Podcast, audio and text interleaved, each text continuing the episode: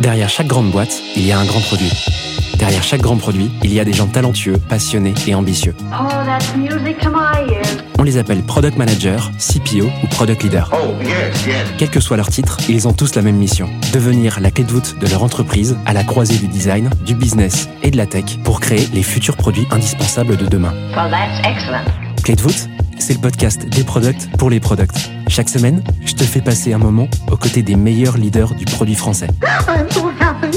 Avec une mission, te livrer tous leurs secrets, méthodes et apprentissages pour devenir toi aussi la clé de voûte de ton entreprise. You know what? I like that idea. Ce podcast est rendu possible par Stellar, un accompagnement que j'ai lancé pour aider les products qui veulent propulser leur carrière. Oh, what's gonna happen to me? Que tu réfléchisses à ta prochaine aventure ou que tu veuilles décupler ta progression, notre équipe et nos mentors sont à tes côtés et t'accompagnent à travers des programmes sur mesure. No.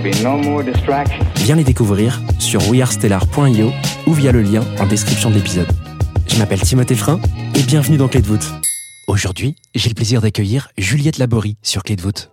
Après un début de carrière au Boston Consulting Group, Juliette rejoint le Guardian à Londres où elle évolue sur différents sujets liés à la monétisation de contenu, des transformations de business model, la création de nouveaux produits ou encore l'optimisation d'abonnements numériques. C'est au sein de ce grand journal britannique qu'elle a un coup de foudre pour le produit.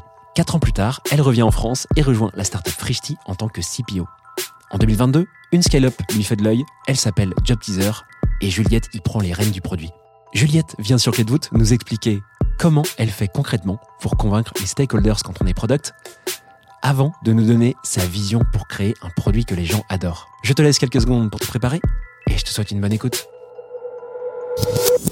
Allez, c'est parti pour cette deuxième partie. Justement, on va parler d'un challenge organisationnel ou en tout cas un challenge lié à euh, bah, ta fonction de ton rôle de, de, euh, CPO. De quoi tu veux nous parler aujourd'hui, Juliette? Alors, euh, j'ai longuement, longuement hésité euh, dans, dans ce qu'on a peut-être discuté ensemble de. Jusqu'au bout. hein. Sur quoi Ouais, sur quoi Oui, jusqu'au bout. Tu, tu as une de mes, un de mes grands points, c'est que j'ai tendance à faire les choses un peu à la dernière minute. C'est pas grave. Je, bah, oui, donc après de longues hésitations, le, je pense qu'un des trucs sur lesquels finalement je, je- je peux apporter euh, quelque chose, c'est euh, cette notion de comment est-ce qu'on convainc et on emmène avec soi. euh, alors les stakeholders, qui est un mot que je déteste, donc il faudrait vraiment que je trouve un meilleur C'est marrant, il y a synonyme. plein de gens qui détestent ce mot. J'en parlais avec Amandine de Back Market, pareil. Elle peut pas voir ce mot. Ah bah, Elle parle de. euh, zut. de- euh, je, je me souviens plus du mot, pardon. Mais euh, elle a un autre mot en tête. Bah, c'est bien, c'est bien, parce que c'est un truc que je me dis à chaque fois, je- en plus je l'emploie souvent et à chaque fois je me dis putain vraiment ça, ça m'énerve parce que ça, ça, ça donne exactement l'idée qui je pense est la mauvaise idée, à savoir que c'est des gens qui sont passifs à côté, que tu mets dans un coin euh, et qui regardent ce qui se passe.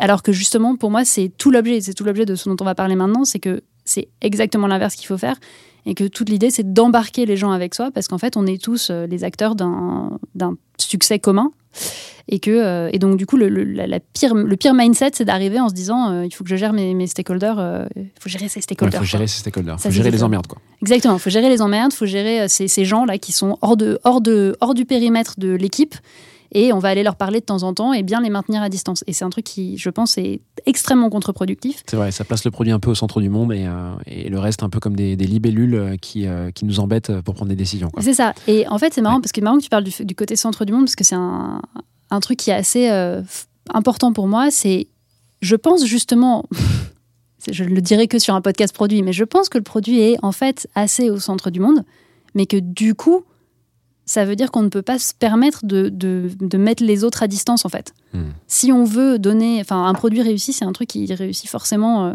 avec le reste. Et donc, on ne peut pas tout avoir. On ne peut pas être, être au centre du monde et en plus être exclusif et dire qu'on c'est nous qui décidons tout seul. Enfin, ça n'a ça n'a pas de sens. Mais c'est là-dessus qu'on aurait dû faire le podcast. euh, je sais pas pourquoi tu voulais faire notre sujet. Bah, en fait, tu vas voir que c'est extrêmement lié. C'est lié, j'imagine bien. Bon, écoute, hyper intéressant en tout cas. Donc, quand tu dis stakeholders, appelons-les ce que tu veux, les copains, les amis, euh, comme tu veux. Euh, Est-ce que tu peux nous citer un peu euh, qui t'as en tête? C'est qui, euh, typiquement? Bah, ça va être. alors, en fait, ça va être beaucoup de gens. Hmm. Euh, ça va être euh, tous les gens qui ne sont. Alors, on va dire qui sont internes à l'entreprise euh, et qui ont un intérêt ou un rôle à jouer dans le succès de notre produit, de la mission qu'on s'est donnée. Ok, hyper clair. voilà. Et donc, la conviction, quand tu dis comment convaincre ces fameux copains, euh, elle intervient à quel moment? C'est quoi? C'est tous les jours? C'est dans les, grands, les grandes réunions que tu as avec, eux- avec elle? C'est euh, Comment tu vois le truc? C'est tout le temps. Tout le temps. C'est tout le temps, tous les jours, à des niveaux très différents. Il y a toute une partie qui est euh, vraiment du day-to-day opérationnel, euh, comment est-ce qu'on se parle au quotidien. Euh, Il y a une partie qui est bien, bien réussir les grands rendez-vous, les grands moments où, euh, où il faut effectivement qu'on se mette d'accord sur euh, c'est quoi, les- quoi ce vers quoi on veut tendre. Mais c'est, et c'est pour moi une part qui est euh, critique dans le rôle de PM, qui est difficile, et que souvent justement on minimise un peu en disant euh, il faut que tu travailles sur ta gestion de stakeholders. Non, en fait, ça doit être, c'est vraiment partie intégrante du rôle. Et je dirais même un peu plus loin, c'est que pour moi, c'est une composante évidente et clé du- de ce que- de ce qu'est le leadership. Donc, ce que je dis s'applique, en- ce que je, ce que je vais dire s'applique en fait au produit, mais en vrai, à partir du moment où Tout le métier, quoi. tu es censé em- embarquer des gens avec toi, ben, il faut travailler là-dessus, quoi. Et ben, Et- let's go. Le teasing est bon quand même. Comment tu veux aborder ça? Bah, en fait, je me. Déjà, je pense que ça vaut le coup de se rappeler, j'ai commencé à le faire un petit peu dans le temps. On n'a pas fait les choses dans l'ordre, mais euh, sur le pourquoi, en fait. Pourquoi c'est important. Euh, et euh, pourquoi c'est important, pourquoi, pourquoi c'est difficile? Euh, et ensuite, bah, voir un peu comment. Et alors là-dessus, j'ai pas, euh, j'ai pas une méthodo euh, toute, euh, toute bien faite qui sort avec un acronyme. Et, voilà, c'est plutôt des, des learnings, des, un peu des trucs clés dont on a besoin, qui n'ont pas la prétention d'être un, framework fini, mais qui au moins voilà, sont moi mes, mes apprentissages. Et en fait, c'est vraiment aussi là où j'en suis dans, dans ma carrière, dans mon parcours, un des trucs où je me dis, bah, si je regarde en arrière, finalement, c'est une des choses qui, sur lesquelles j'ai le plus travaillé, c'est une des choses qui m'a le plus aidé. Et c'est aussi un des trucs où maintenant que je gère des équipes, où je me rends compte que c'est pas si évident que ça, et où en fait on se trompe assez souvent dans même les conseils qu'on donne et la, façon dont on le, le présente aux gens. Et euh, donc voilà, c'est partager un peu, un peu ça. Bon, là, on a fait un teasing qui est énorme. Les gens, ils attendent juste un truc, c'est qu'on rentre dans le tas. T'inquiète, on va trouver un acronyme. Je vais voir par quelle lettre commencent toutes tes phrases et je vais trouver un truc à la fin. Ça va- je pense qu'il va s'appeler AMI, l'acronyme. Ah, c'est bien pluriel. ça AMI. Putain, ça c'est trop bien. Allez, let's go. Si tu y arrives. C'est quoi les deux, trois points que tu as en tête euh, si tu nous les cites à la volée, un peu comme un, un sommaire?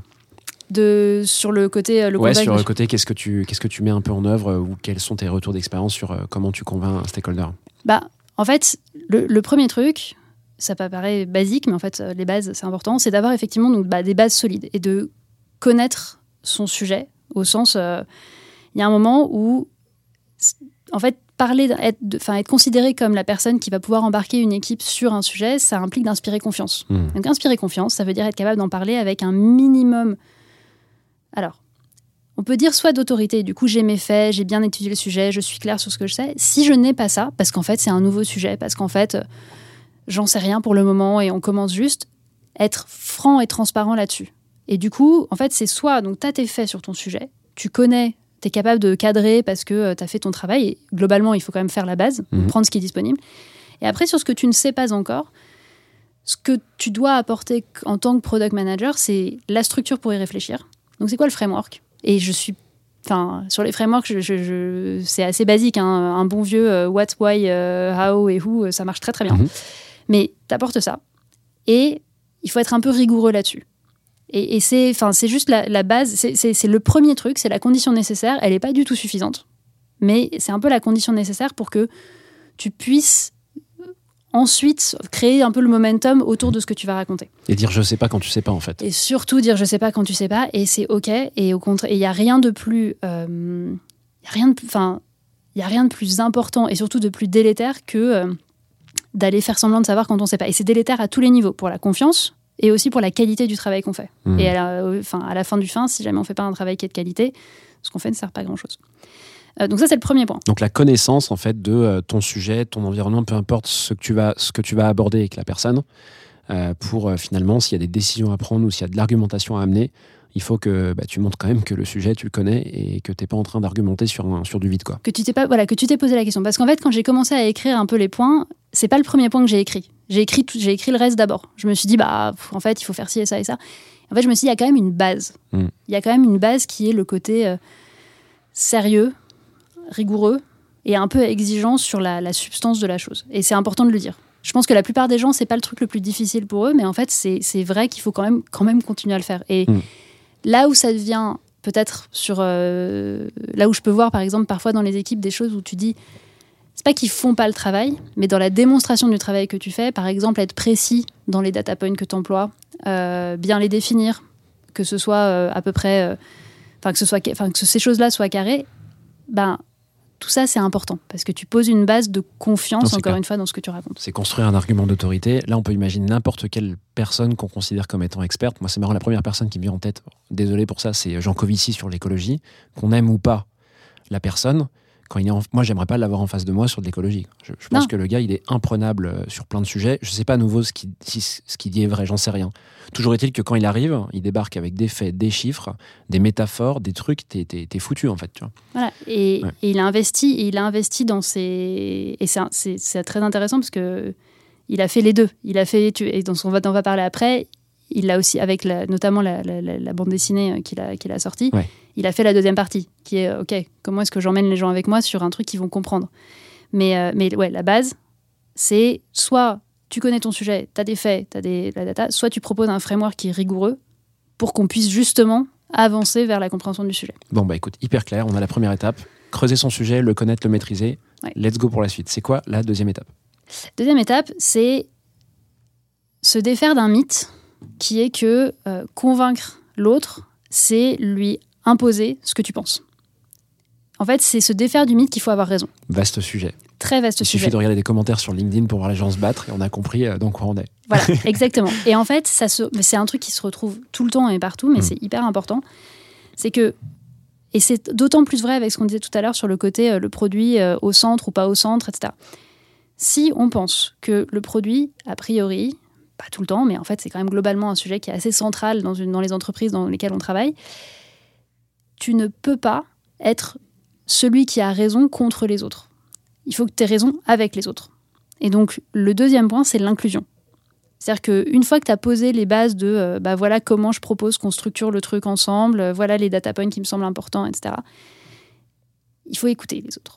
Et il faut les inclure dans, ce que tu vas dans l'histoire que tu vas raconter, que tu vas écrire en fait. Le, le- L'idée, enfin, il y, a- un peu un mythe autour du produit euh, qui a été assez porté dans les années 2000, du product manager un peu visionnaire euh, qui euh, avait, qui a craqué le truc et qui a tout compris. Voilà. Je pense que c'est un mythe. Et je pense que c'est un mythe qui est un peu toxique en plus. Parce qu'en fait, ça peut arriver qu'on ait un coup de génie. hein. Parfois, on a eu raison contre tous et waouh, c'était génial. Je pense que ça arrive une fois, deux fois, trois fois dans une carrière, peut-être cinq fois si t'es Steve Jobs. Ça arrive pas si souvent que ça.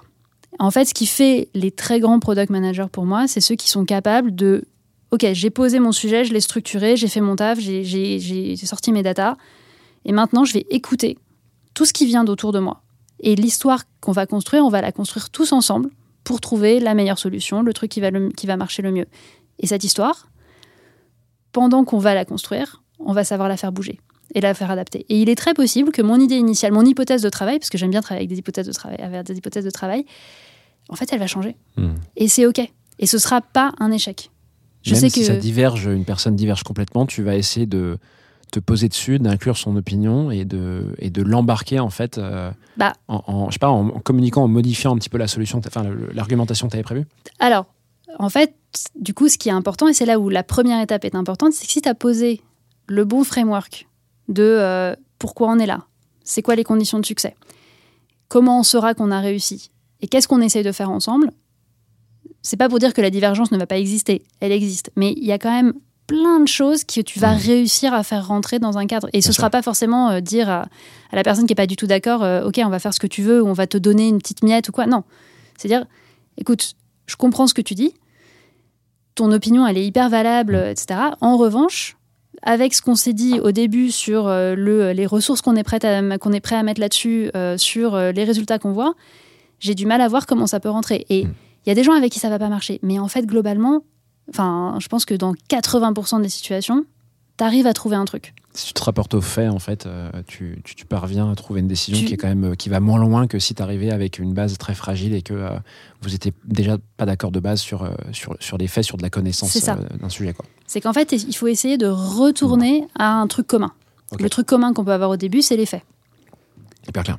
Donc la connaissance, ensuite c'est, il s'agit de comment tu appellerais cette partie, c'est de, c'est de d'écouter et, d'inclure, d'embarquer les autres Écouter, sur euh, sa propre argumentation, son schéma de pensée et ce qui va aboutir à une décision. Euh, troisième point, t'en as un? J'en ai un, mais je l'ai un peu dit déjà, mais c'est important parce qu'en fait, euh, du coup, je vais le répéter et c'est bien parce que mon point, c'est répéter et adapter. Et en fait, c'est pareil, c'est se dire que les histoires qu'on raconte, qui sont, enfin, c'est vraiment du story, le storytelling. Le storytelling en, en- en entreprise au global, autour du produit, c'est quelque chose qui est vivant. Et donc, c'est normal que ce que tu as dit en septembre, en mars, ça ait changé. Et entre septembre et mars, tu auras répété ton histoire probablement 96 fois. Et c'est OK, c'est normal. En fait, enfin, c'est comme manager. Manager, c'est beaucoup répéter les mêmes messages. Et c'est pas que les gens n'écoutent pas, c'est pas qu'ils n'ont pas envie d'entendre, c'est juste que c'est comme ça. Et bien là, c'est la même chose. En tant que product manager, il y a un truc où tu passes ton temps à répéter les mêmes choses et c'est pas tant parce que tu dis ok ça finit par rentrer à force de taper de leur taper dessus. C'est pas du tout ça. C'est plutôt c'est autant d'occasions d'enrichir la narrative c'est autant d'occasions de la faire évoluer et surtout de l'adapter au contexte parce qu'en fait on vit pas dans des contextes figés. Et donc cette agilité là qu'il faut savoir nuancer parce qu'on va pas changer à 180 degrés de direction euh, tous les trois jours elle est aussi hyper importante. Et c'est pas une euh, c'est pas un gage d'échec c'est pas un gage de faiblesse que de faire changer son approche. Au contraire. Enfin, moi, il y a, y, a, y, a, y, a, enfin, il y a rien qui me, enfin, qui me fait plus peur que le côté euh, ah non mais attends on avait décidé qu'on faisait pas ça euh, qu'on faisait ça comme ça euh, il y a trois semaines on peut pas changer si il y a un facteur suffisant qui veut nous qui nous indique qu'on doit changer si si il faut qu'on change Hmm. en revanche la question qui est importante c'est est-ce qu'il y a un facteur suffisant? Encore une fois on essaye de factualiser les choses Hyper clair, trop bien. Bon, on est à trois points. Donc, convaincre. Non, pardon, connaissance, embarquer, répéter. CER, je sais pas si t'as vu, je suis en train de faire ton, ton signe en j'adore même temps. j'adore J'ai pas réussi à faire ami encore, mais peu importe. Pour ceux qui crois suivent. encore, j'y crois encore. Plus trop, moi. Est-ce que tu avais un, un dernier ou plusieurs derniers points euh, à évoquer? Non? T'es vraiment sur ces trois points-là?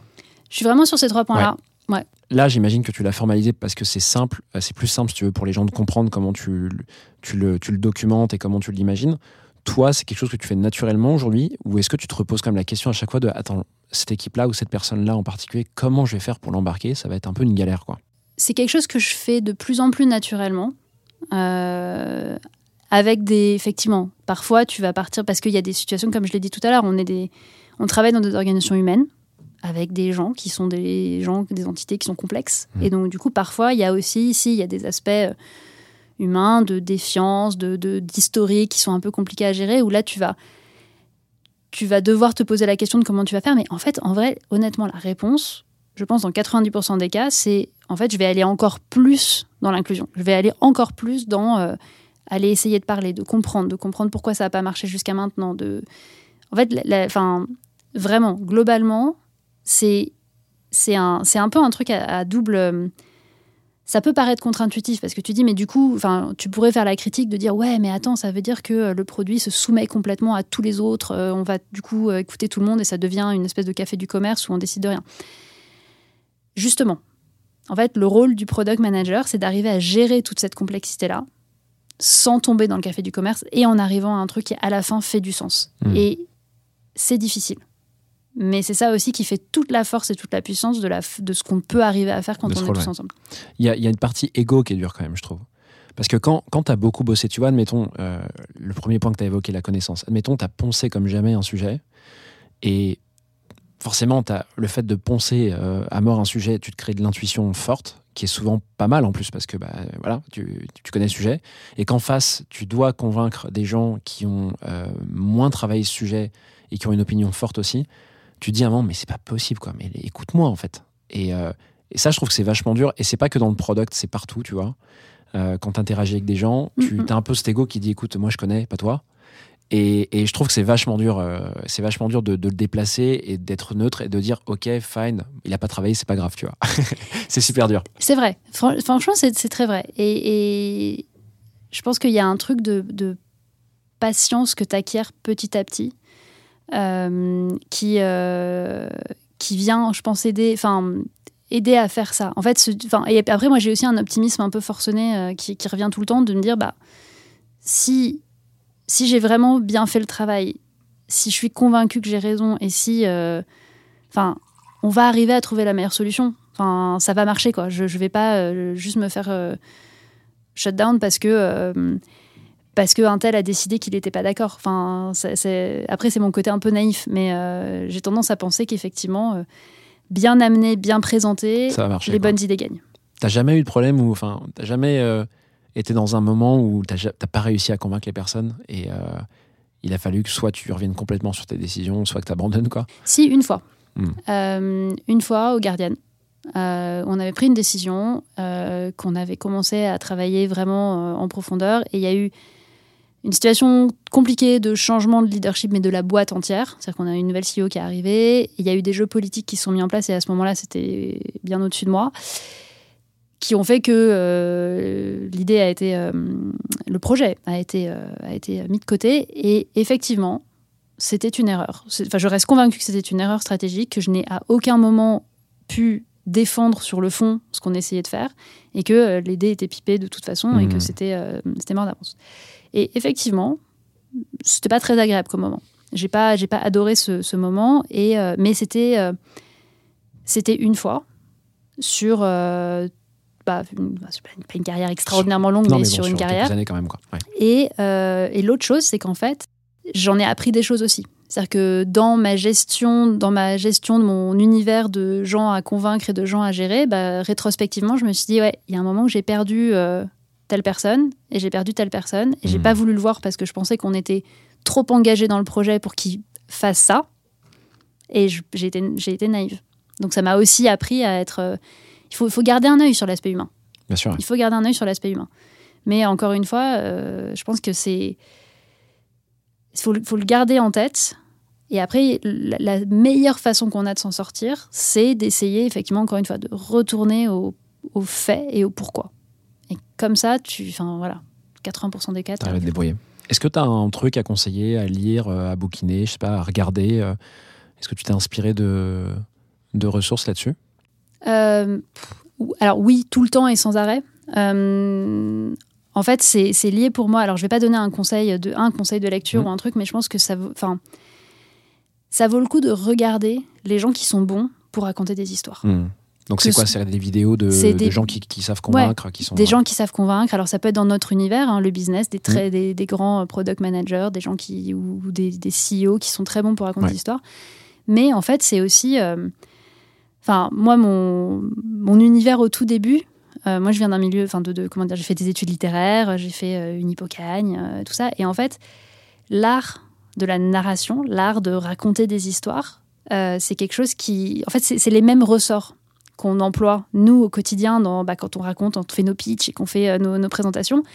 C'est très souvent des ressorts qui sont euh, très issus de. euh, on les appelle plus comme ça, mais en fait, c'est la situation initiale, l'élément perturbateur, enfin, les schémas, les bons vieux schémas actentiels qu'on qu'on étudie à l'université. Et en fait, c'est la même chose. Donc, c'est juste. Ça peut. Enfin, voilà, c'est ça. C'est regarder les gens qui sont bons pour raconter une histoire qui te fait te sentir bien. Et te dire, bah, qu'est-ce que je peux reprendre moi dans, ma façon de faire. Trop cool. Bah écoute, merci pour ce petit conseil. Voilà, j'espère que cet épisode t'a plu. I have everything here. Si c'est le cas, tu peux me soutenir de deux façons. Laisser 5 étoiles sur Apple Podcast ou Spotify et un petit commentaire, ou partager cet épisode à une personne de ton entourage. Oh, yes, yes. Je te remercie vraiment pour tes retours. C'est grâce à toi que j'améliore Clé de voûte pour le rendre utile à ton quotidien. Darling, this trip's an inspiration. N'oublie pas, si tu réfléchis à ta prochaine aventure ou à décupler ta progression, nous avons l'accompagnement qu'il te faut sur wearestellar.io. Well, that's excellent. Je te donne rendez-vous la semaine prochaine pour un tout nouvel épisode riche en contenu actionnable. À très vite I'm so happy.